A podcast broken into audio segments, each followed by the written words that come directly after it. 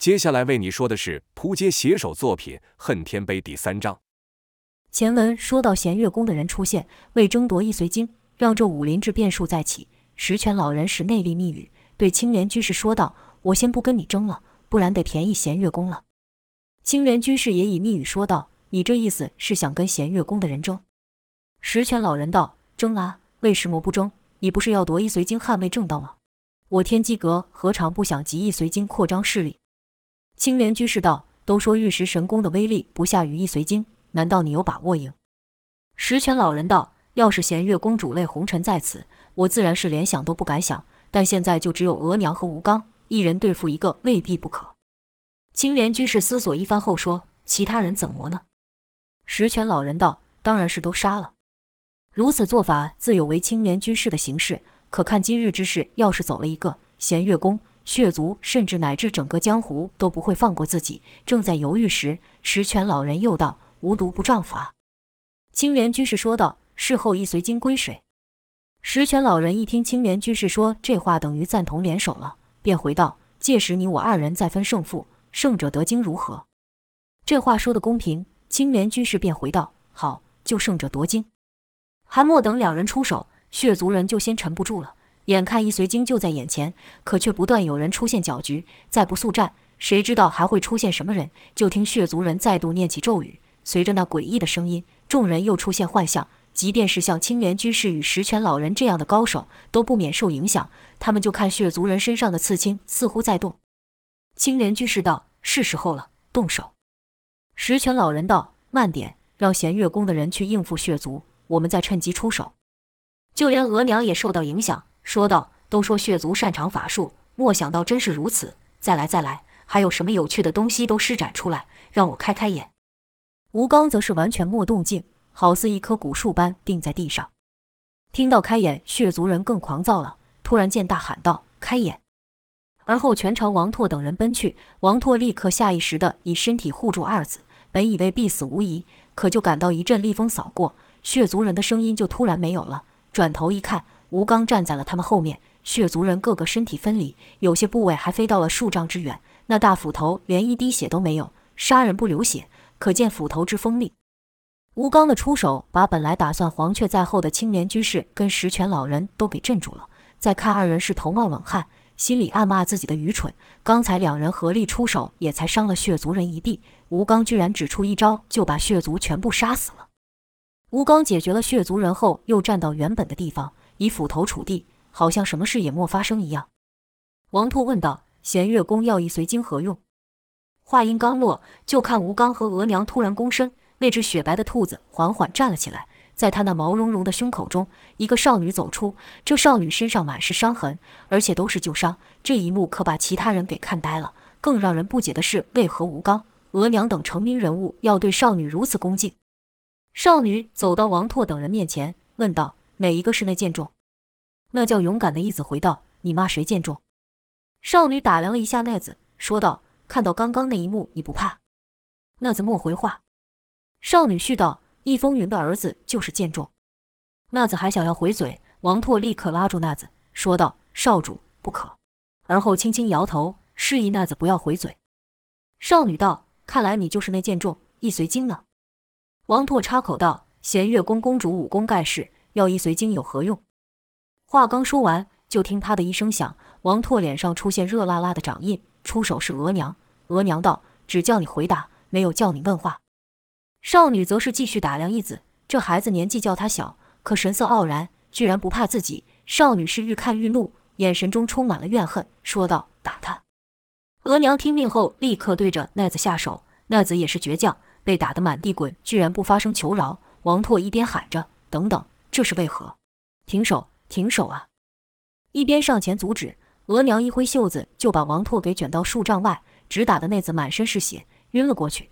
额娘才停手，朝少女看去，等待少女的下一个命令。吴刚持斧的手也握了起来，看着情势，少女要说一句“都杀了”，只怕在场的人都活不了。王拓道：“慢，住手，且慢，一随经给你们便是。”说完，朝那晕了的义子走去，脱下他的上衣。露出了一张皮，皮上面写有文字与图形。王拓将皮从小心翼翼从奈子的身上脱下，卷成一卷，而后说道：“这便是易随经。”少女朝额娘看去，问道：“你怎么看？”额娘道：“应该是易随经不假，而易随经放在那小鬼身上，那他必是叫医香龙的剑中了。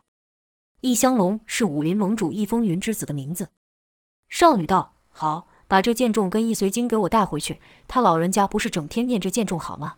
说什么如果生的是男的，那家伙就不会抛弃他。”而后是一阵让人发凉的冷笑。嘿嘿嘿，我就给他看看我怎么对待这剑重，我就让他每天看着我是怎么对这剑重好。说罢，少女一招手，大白兔就跳到了他面前。少女骑上后，白兔猛力一蹬，眨眼间便到了数丈外。这轻功真可谓来无影去无踪。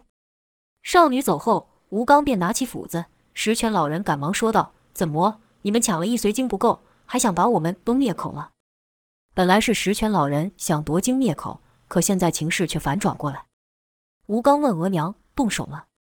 这话一出，十全老人跟青莲居士立刻紧张起来，暗运内劲。他们刚看到了吴刚怒的一手，知道自己胜算不大，可能只有一次出手的机会。额娘却道：“不用，依我看，少主更希望让全天下知道是我们下的手，留他们俩的命去说吧。”吴刚嗯了一声，将斧头往后一背后。抓着晕着那子，就和额娘纵身离去，留下青莲居士和十全老人面面相觑。王拓和剩下那个软弱子也只能眼睁睁地看着弦月宫的人扬长而去。王拓眼里满是不舍与不甘，软弱子则是暗自庆幸，被弦月宫抓走人的不是自己。此时画面变得由近而远，视野就好像从地上飞起的鸟一样。周围还有一个声音说道：“游戏时间过长，将进行自动储存，请稍后。”听到这声音，康体知道他又被强制退出游戏了。不过这次他莫再瞎喊，脱下了 Universe，叫出沙发，打开电视，便懒洋洋地躺上了上去。整个空间都是电视声，康体却好像没听到，自言自语地说着：“本来以为汉青边跟天机阁就够厉害的，怎么又冒出一个弦月宫？而且弦月宫的人可比前面几个强太多了。还有那叫一香龙的小鬼，嗯，武林第一世家到现在才出来两个呢。”不知道后面还有什么人，遇后面出来的人肯定欲叫，哈哈哈！这种套路那难得到我。至于那个医随经，应该就是里面最强悍的武功吧？也就是说，谁能练成医随经，谁就是天下第一。正想得出神时，一个声音说道：“请补充电量，保持适当的运动，有助于维持良好的身体机能。”而后那台人体发电的飞轮就自动升了出来。康体对着勇说道：“哎呀，你这是在给我派工作吗？”勇莫回答。康体只能认命地去踩飞轮发电，在达到足够的运动量时，一行食物以送达的字也跳了出来。康体从送餐口拿起食物便吃，由于靠近墙壁，所以墙上又出现了景观窗。康体的视线虽是朝外看，可他脑中想的全是《天上杯》这款游戏，完全没有和之前一样多愁善感。一边吃一边还说：“对，肯定是这样。只要我练成了易随经，那什么弦月宫和十全老头都得对我俯首称臣。”康体现在一心只想回到游戏。草草吃完饭后，正要把垃圾放到专用的盒子内时，突然感到一阵强烈的晕眩。就在他要倒下的时候，床弹了出来，将他给接住。紧接着就是整个空间都暗了下来。永还放出适合睡眠的音乐。康体在醒来时，只觉得浑身充满力量。昨晚也很难得的做起了梦，在梦中他学会了医随经，成了万人之上的最强王者。眼看众人仰慕的眼神。耳听万千赞美的声音，他幻想自己就是那传说的盟主易风云，那滋味真是美妙到难以形容。所以康体醒来后第一件事自然就是进入游戏，完全没有注意到昨晚没丢的垃圾已经不见了。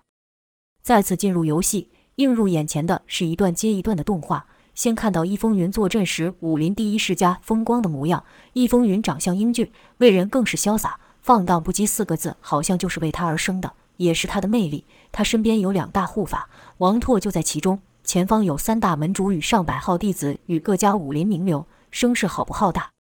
就听他们齐声说道：“恭贺易盟主喜得麒麟！”原来这日是易风云得子之日。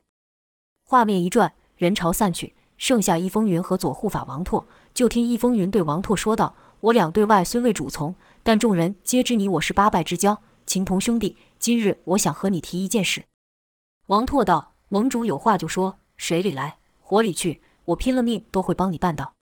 易风云道：“哎，私下可不许你叫我盟主，你知道我这人不喜欢麻烦，我这盟主之位也是被众人推上的，莫人问我的意愿，不然我是一百个不愿意，巴不得卸掉这没用的头衔。要不然你帮我当。”王拓赶忙说道：“大哥说笑了，我哪有这能力？”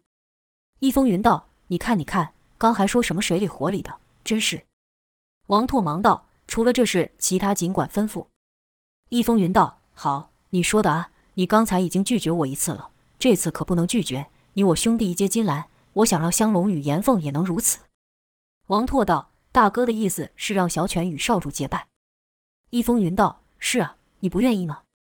王拓道：“愿意，当然愿意，这是犬子和我的荣幸。”易风云大笑道：“哈哈哈，你上当了，我这是要你以后能帮我照顾香龙啊。”王拓也乐道：“大哥就算不说，我也会这么做的，这当上的值得。”易风云道：“好，小鬼们不会喝酒，这事我们帮他们定了，这酒我们也帮他们喝了，来喝了。”王拓举杯喊道：“好，喝了它。”易风云还说道：“我看严凤这孩子的筋骨资质都不凡，至少有人上人的潜力。但这不重要，筋骨差可一精，资质不够可靠勤奋来补。难得的是他年纪轻轻就有一颗无畏的勇气，这才是最难得。我儿生性懦弱，我观其资质，只怕连人中人都算不上，日后可得麻烦他多多照顾了。”而后就是香龙和严凤两子一起练功、一起玩乐的画面。可不论是武功还是文学，严凤都比香龙超过一大截。但他总是让着香龙，香龙生性懒散，无法无天，时常惹祸。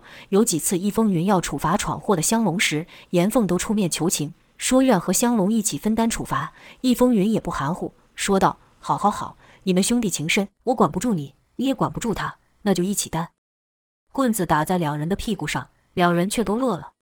这段画面如烟般飘散后，又是一段新画面。这次跳到了王拓等人被追杀的那一夜。王延凤突然对易香龙问道：“易随经在你那吗？”易香龙点了点头。王延凤道：“你信不信我？”易香龙道：“当然信。”王延凤道：“好，那你把易随经给我。”易香龙不解，问道：“大哥要易随经做什么？”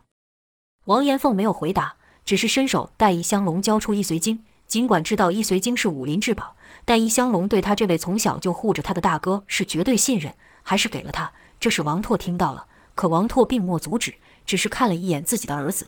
他知道他镇魔做的目的是什么。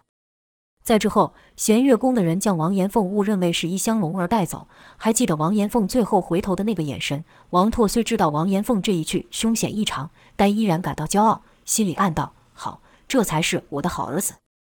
这段画面也如烟般飘散后，跑出一行字，写着：“八年后，就看一个断臂的老人在忙着砍柴，砍完柴后忙生火做饭，熬了一锅热腾腾的粥后喊道：‘少主，吃饭了。’一个少年躺在床上懒洋洋地说道：‘都几点了，肚子都饿好几回了。不是我说你，你这办事效率真的是要再改进。’说着，少年走出房间。那长相和那曾经叱咤江湖、风靡万千少女的武林盟主易风云有八分神似。吃了几口后。少年嫌道：“怎么还是这味道？跟上次去城里吃的差太多了。”少年没有注意到断臂人的脸色是愈来愈难看，还在那边数落的时候，断臂人突然哀怨地说道：“少爷，还有功夫嫌老朽煮的粥味道不佳，但你大哥，我的儿子，可没有这机会。”听到这，少年立刻改口认错：“王叔，我错了，我知道我这条命是大哥换来的。”这断臂人正是武林第一世家的护法王拓。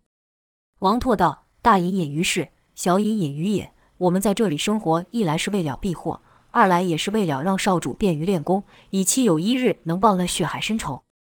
少年回道：“知道了，王叔，我会努力的。”王拓这才缓下脸色，看向少年，说道：“弦月宫的玉石神功天下无双，即便是盟主在世，也未必能胜。汉青边和天机阁亦是高手如云，势力庞大，但这些都只能算是外贼而已。”最可恨的是那引剑门的独孤四，他肯定也参与了当年的那场叛变。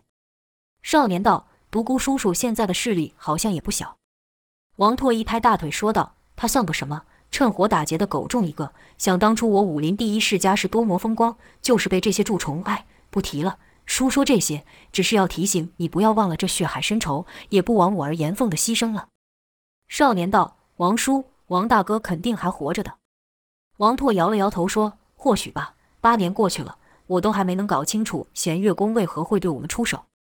听到此，少年也忍不住回想起八年前的场景。那日要不是王延凤将一随经拿在身上，使敌人误会王延凤就是自己，自己哪有命活到现在？他记得王延凤被敌人打得满地滚，全身是血，他知道敌人是来找他的，但他不敢承认，他吓得吭都不敢吭。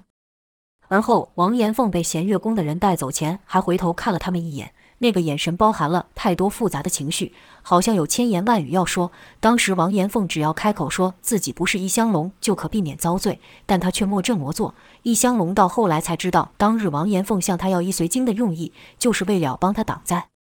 每每想到此，易香龙就感到一股力量涌现，大声说：“我会奋发向上，我要报仇，要救回大哥。”但这热度在王拓的严格训练下，总是坚持不到三天，而后便又懒散了。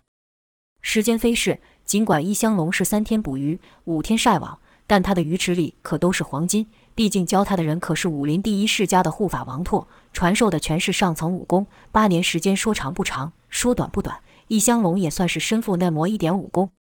深居简出这么些日子，易香龙终是小孩心性，关是关不住的。而王拓总有几天会不见人影。在他离开前，也特别和易香龙交代，千万不能乱跑。香龙问王拓去哪，王拓总是回道：“你只管练武功，把武功练好后，才可以报血海深仇。没有什么事是比这更重要的。”而后就是将仇人都数一遍，什么青莲居士、十全老人、血族、弦月宫、引剑门、鬼爪门等等，这些名字易香龙都已经听到烂了。这一日又是王拓神神秘秘消失之日，易香龙本还在草堂外练武。但不到一个时辰就放弃了。有王拓监督的时候，还能坚持个半日。现在没有人看，当然马马虎虎就算交差了。找了树荫处躺下，看着天上白云，听着山间鸟鸣，易香龙脑袋一空，便发起愣来，对着天空把仇人名单念过一遍后，喃喃道：“我赢得了他们吗？王叔武功这么高，都打不过了。也不对，王叔是被林冲叔叔给伤的，又莫和他们打，说不定打得过。”易香龙自问自答，关于八年前的事情。那件事对他来说已经太遥远了，什么家门被灭、练功复仇，皆宛如隔世，如梦一场。所以说的是这么轻松。胡思乱想后，就看一香龙突然一个鲤鱼打挺，跳了起来，而后拿起木剑一顿练。原来他心想：都说我父亲是武林盟主，武功天下第一，那我的资质肯定也不差，说不定我也已经是天下第一了。看我这招刀刀见血，再接一招野战八方。劈断了一些树枝，易香龙很是得意，接着使出了剑招挑龙惊雷，嗤的一下响，把几片树叶给削下。之后，易香龙把刀当枪使，一招横扫千军朝大树打去。王拓不只教他铁刀门的武功，连引剑门、霸王枪的功夫也都一并教了，是真心想把易香龙变成易风云。就听咔的一声响，树皮被削成了一些碎屑，他手中的木剑则是当场折断。但这不影响异香龙的兴致，拿着断剑是愈玩愈兴起。待他玩累的时候，已经深入了山林。异香龙想回去，可此时已经看不到草堂了。他从来没离开草堂这么远过，心想得赶在王叔回来前回去，不然又得挨骂了。可此时他哪里还认得清方向？开始还悠悠哉哉地走着，可走了一段，还是不见草堂的影，便有些着急了，开始跑了起来，直跑到气喘吁吁才停下。此时，他来到一个碎石区，周围全是半身高的芒草。碎石区有一光滑的大石块，易香龙索性就靠着石块稍作休息。此时太阳已要下山，易香龙紧张道：“看来我是迷路了，这可怎么办？”平时王拓都把易香龙照顾得好好的，易香龙要做的就是听话。可惜光是这一点，他也没做好。今日还是他第一次遇到难题，哪里会有主意？只得愣在原地，盼着王拓会找到他。很快的，太阳落下。黑夜来临，易香龙还靠着那大石块。这一天玩下来，再加上刚才的奔跑，易香龙早就已经累翻了，眼皮是愈来愈重。本来还想不行，我不能睡，但坚持对他来说实在是太难。于是他又催眠自己道：“没事，王叔肯定会找到我。我现在就在这安安稳稳的等着就好。”在他的概念里，天塌下来都有人帮他挡着，而后居然睡着了。睡得正香的时候，感觉有股热气朝他脸上喷。很自然地用手去拨，手上传来硬硬且带着毛发的触感，伴着一个呲牙的声音。而后易香龙感觉被什么东西顶了一下，这才不情愿地睁开眼，啊的一声大叫了起来。本来他以为睁眼就该回到草堂，可眼前却是一条比他还高大的野猴。原来这碎石区是山猴的地盘，大石则是猴王休息的地方。易香龙这一大叫，他自己吓一跳不说，把大猴也给惊了。猴群立刻后退，拉开距离，露出利牙，叽喳乱叫。易香龙不及思索，一边挥着木剑，一边跳上那光滑的大石，感觉山峰突然变大许多。往后一看，不得了，那块光滑的大石后面是什么也没有，直接就是山崖，下方云雾缭绕，看不清有多深。异香龙从大石下来，但猴群快速逼近，猴王见异香龙站在他的王座上，很是不高兴。叽喳一会后，突然朝异香龙上去，那如小刀般的犬齿和野性，异香龙哪里看过，吓得他脑袋空白，居然愣在原地，毫无作为，直到被猴王狠狠在肩上咬了一口，痛感传来，异香龙才回过神来，将断剑朝猴王打去。就听啪的一声肉响，打是打到了猴王，可猴王整天在尖锐的山石中生活，皮粗肉厚的。中了一剑，不但没有受伤，反而野性大增，哇哇哇哇的怪叫起来。随后张开一口利牙，腾空跃起，朝异香龙的脸咬去。异香龙吓得弃了断剑，用双手抓住猴王。猴王的利牙咬得咔嚓咔嚓，差这么一点就要被咬上。异香龙现在只想把猴王拉开，脚下不自觉的就往后退。可他感觉猴王的力量愈来愈大，一声怪叫后，猴王突然发力朝他咬去。这一下，异香龙挡不住了，吓得他往后退一大步。所谓顾了前便顾不了后，异香龙这一脚踩空了，是连人带猴一起怪叫掉下了山崖，落入云雾之中。扑通一声响，伴随着巨大的疼痛。幸运的是，山崖下方是一潭水，可从高处掉下，水无异于地面，把异香龙跟猴都给痛晕了过去。待异香龙再睁眼时，天色已完全变黑，弦月伴着繁星高挂于天上，他则是卡在潭边的枯木上，双手还紧紧掐着那猴王。异香龙庆幸道。侥幸，要不是有这潭水，就得和你这畜生一起摔死了。幸运的我，下面不是溪流，不然我就得被冲到冲到蓬莱仙岛。可能吗？抬头上看是什么也看不到。异香龙又想，这下怎么办？王叔找不到，我肯定很着急。正不知道下一步该怎么做时，异香龙感觉到两道金光正注视着自己，是猴王。在异香龙醒后没多久，猴王也醒了。猴王一醒，立刻又朝异香龙咬去。异香龙出于本能的就将猴王朝水里按去，嘴里骂道：“差点忘了你这畜生，死猴子，摔不死你是不是？看我淹死你！”感觉到猴王挣扎的力道愈来愈小，异香龙可还没杀过生命，心里不免害怕，对水中的猴王说道：“你别死啊，我不按你了，但你可别咬我。”而后就把猴王给拉出水面，看起来猴王吃了不少水，老实不少。异香龙又道：“这样很好，保持啊，保持住。”话才刚说完，猴王眼睛又睁开，是目露凶光，又朝异香龙咬去。异香龙只得再把猴王按下水中，如此反复数次，直到猴王虚弱到连龇牙咧嘴的力气都没有，眼神中也失去了凶气。异香龙才对猴王说道：“好了好了，再搞下去我也没力了，我们先休战如何？”猴王似乎听懂异香龙的话，点了点头。但异香龙可不放心，掐着猴王上岸，扯下几个树须绑住猴王，才将其放下。异香龙自己也累得半死，靠着树干休息。看着猴王这模样，异香龙说道：“休战啊，说好休战了。我又不是故意闯进你的地盘，我要离开你也不让我走。再说山里这么大，谁知道那块就是你的地盘？你这是占山为王的山匪行径，不能怪我知道吗？再说我当时就说要走了，是你自己硬要跟我拼命的，怪得了谁？搞成这样开心了吧？也算是幸运。要是没这潭水的话。”我跟你这猴就都得交代了，我是谁？我可是武林最强高手，逸风云之子异香龙，你明白吗？跟你这野猴死在一起，真便宜你了。异香龙身体是不能动了，但那张嘴却莫停，想起身，但全身痛得根本动不了。自言自语一番后，终于受不了，合上了眼。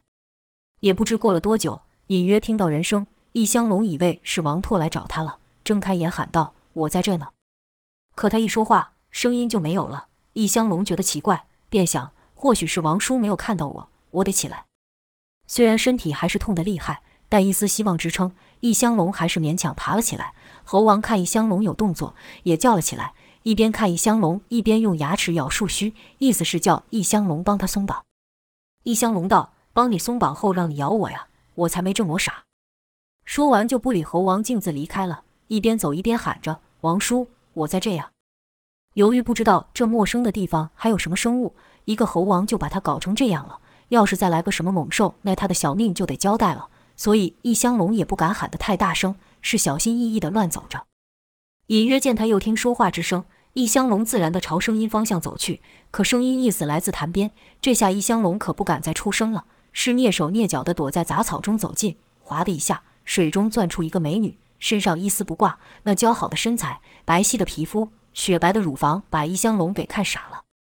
易香龙觉得自己的心跳比被猴王逼着坠崖还快，咚咚咚的，简直快要跳出来了。易香龙从来没有这样的感觉，美貌的女人她也不是没见过，像是弦月宫的额娘，但一来那时她还小，看不懂女人的美，不然额娘的容貌那称上是绝对的美人。再来那时候是什么情况？有瞎眼的血族怪人被杀的身体分离，满地血腥，下一秒能不能活命都不知道了，哪会有别的心思？但现在不一样了，易香龙正值血气方刚的年纪，看到如此香艳火辣的一幕，那受的了，他是一动都敢不敢动，想再多看几眼。又怕惊了美人，易香龙脑中也嗡嗡的胡思乱想：这是梦吗？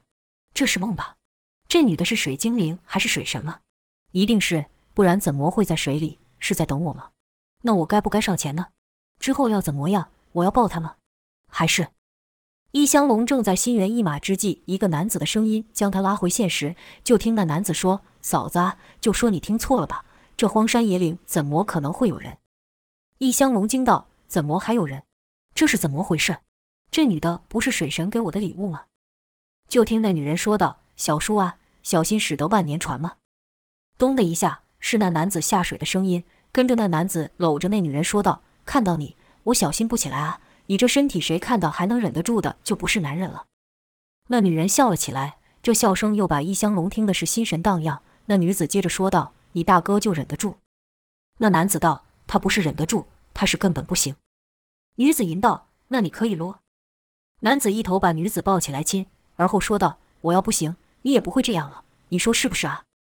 女子又笑了起来，说道：“笑死！你以为你很厉害啊？要找个比你强的还不容易吗？”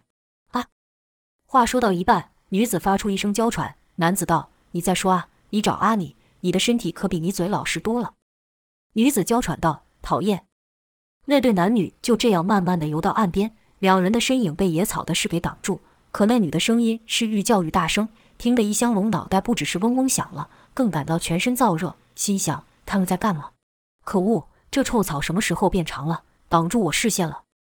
就听那女的娇喘的声音愈来愈急促，而后居然发出求饶声，喊道：“不行了，不要，那里不行，停手，停手啊！这样下去会死人的。”那男子道：“那不正如你这骚货所愿，就让你死，搞死你！”易香龙听到女子求饶，是再也忍不住，或者说他不自觉地动了起来，朝他们走去。待拨开野草后，他看到女子全裸的在草地上，男子则是脱去了裤子叠在那女的身上。那女子还在求饶，那男子则露出得意神情。两人还没有发现易香龙的出现，易香龙更是不知道该怎么办。